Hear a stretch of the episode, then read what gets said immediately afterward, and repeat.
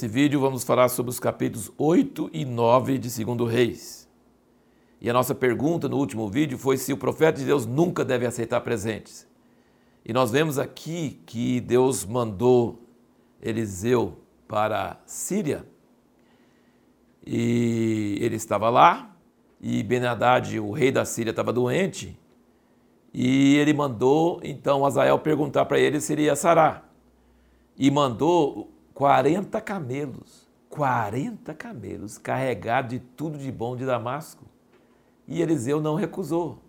Então, lá para Naamã, ele teve que recusar e Geazi ficou até leproso porque ele foi atrás e mentiu e tentou pegar a presente em troca da cura e isso é, denigra, é, era, uma, era uma coisa que tirava a glória de Deus, do nome de Deus.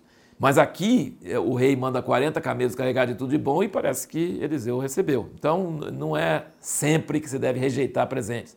Tem tempo e modo para tudo. Nunca dá Ctrl C, Ctrl V nas coisas de Deus. Nunca copia. Tempo e modo para cada palavra. Não tem umas coisas fixas. Tem alguns princípios que Deus tem, mas em cada coisa tem a sua hora e o seu modo.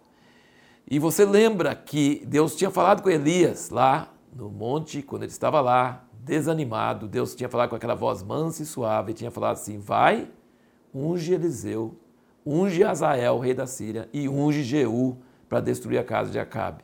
Porque Elias tinha falado, mas eu sou o único que ficou. E Deus falou: não, tem sete mil. Mas vai fazer isso. E Deus mandou fazer assim: ó, vai ungir Azael, depois vai ungir Jeú, e por fim falou para colocar Eliseu no lugar dele. Mas Elias não fez nada disso, ele fez a terceira coisa. Ele fez a terceira coisa, ele, ele pegou Eliseu. Mas passaram-se anos, porque ele. Você percebe que vários anos passaram, que até Acabe morrer, e até Elias ser tomado, e até Eliseu até fazer essas coisas também. Eliseu aconteceu várias coisas. Então, é, tem um tempo para cada coisa. E Elias entendeu que não era para ele fazer, não. Deus ordenou para ele fazer três coisas, mas ele não fez as duas coisas, ele fez só uma. Ele pegou Eliseu e treinou Eliseu. E aí Eliseu vai para a Síria e o rei da Síria pergunta se ele vai sarar. E Eliseu responde: ele vai sarar. Mas começou a chorar. E aí o Azael pergunta: mas por que você está chorando? Porque eu estou vendo o mal que você vai fazer para o povo de Israel. Você vai matar as mulheres, vai acabar com a cidade, você vai torturar, você vai acabar, fender as mulheres grávidas. E o Azael falou assim: Eu não sou rei, não sou uma pessoa que consegue fazer isso. Ele falou: Porque o Senhor me mostrou que você vai ser rei. Então não diz que ele ungiu ele rei, até seria estranho ele ir lá ungir um rei sírio, não tem cabimento. Mas foi a palavra dele, plantada no coração do Azael, que deu a ideia. Não foi Eliseu que incentivou isso, assim, vamos dizer, falou, faça isso. Mas esse Azael foi lá e matou o rei, pôs um cobertor pesado, molhado em cima dele, sufocou o rei velho que tinha perguntado. Quando o rei perguntou, vou sarar? Ele falou, vai sarar. Mas ele mesmo matou o rei e se tornou rei no lugar dele e atazanou, tipo, é, atrapalhou, é, torturou Israel, venceu, assim, foi uma coisa terrível para Israel, enviado por Deus, juízo por eles estarem adorando a Baal. E foi por causa de Eliseu ir lá e falar essa palavra para ele. Então ele foi um mal levantado contra Israel por ordem de Deus, que foi dado para Elias, mas que Elias não fez e que Eliseu fez depois. E você percebe então que aquela conversão do povo a Deus lá no monte, quando o fogo desceu, e eles se prostraram e falaram assim: só o Senhor é Deus, só o Senhor é Deus, e Elias matou 400 profetas de Baal.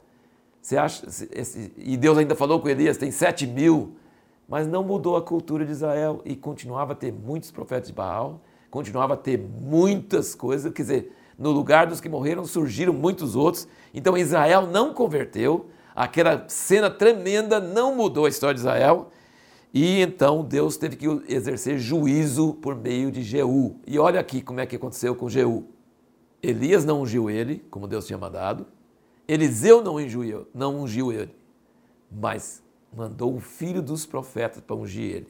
Aí fala aqui, ó, no, em 2 Reis 9, versículo 1, fala: o profeta Eliseu chamou um dos filhos dos profetas e lhe disse: Cinge os teus ombros, toma um vaso de azeite, vai a Ramot de Eliade, e quando lá chegares, procura Jeú. E aí no versículo 3 fala: Toma então o vaso de azeite, derrama sobre sua cabeça e diz: Assim diz o Senhor: Ungite rei sobre Israel. Então abre a porta, foge e não te detenhas. Estava estava levantando uma insurreição, uma conspiração contra o rei. Então ele fala assim: só unge ele, fala assim: ungite rei sobre Israel e corre, zarpa daí, cai fora. Aí o que, que o jovem profeta faz? Olha aqui no versículo 6. Então Jeú se levantou e entrou na casa, e o mancebo derramou-lhe o azeite sobre a cabeça e lhe disse: Assim diz o Senhor Deus de Israel: ungite rei sobre o povo do Senhor, sobre Israel. Bom, foi isso que Eliseu mandou ele falar. Só que ele era filho de profeta e era profeta. E desceu a unção de Deus sobre ele, e ele profetizou mais do que Eliseu falou com ele. Ele falou: Ferirás a casa de Acabe, teu senhor, para que eu vingue da mão de Isabel o sangue de meus servos, os profetas, e o sangue de todos os servos do Senhor. Pois toda a casa de Acabe perecerá, e destruirei de Acabe todo filho varão, tanto escravo como livre em Israel. Porque hei de fazer a casa de Acabe como a casa de Jeroboão, filho de Nebate, e como a casa de Baasa, filho de Aías. Os cães comerão a Jezabel no campo de Israel, não haverá quem a enterre. Então Anseu abriu a porta e fugiu. Você vê que ele profetizou muito mais do que Eliseu falou com ele. E ele falou exatamente por que, que estava levantando é, Jeú como rei e o que, que era para ele fazer. E ele fez isso mesmo. Impressionante você ler que ele foi atrás e, e você percebe algumas coisas de Jeú que ele fazia coisa e depois lembrava: ah, isso que eu fiz foi cumprimento da palavra do Senhor.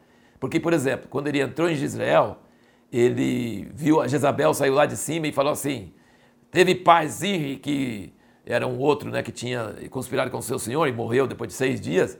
Ela jogou uma praga nele, né?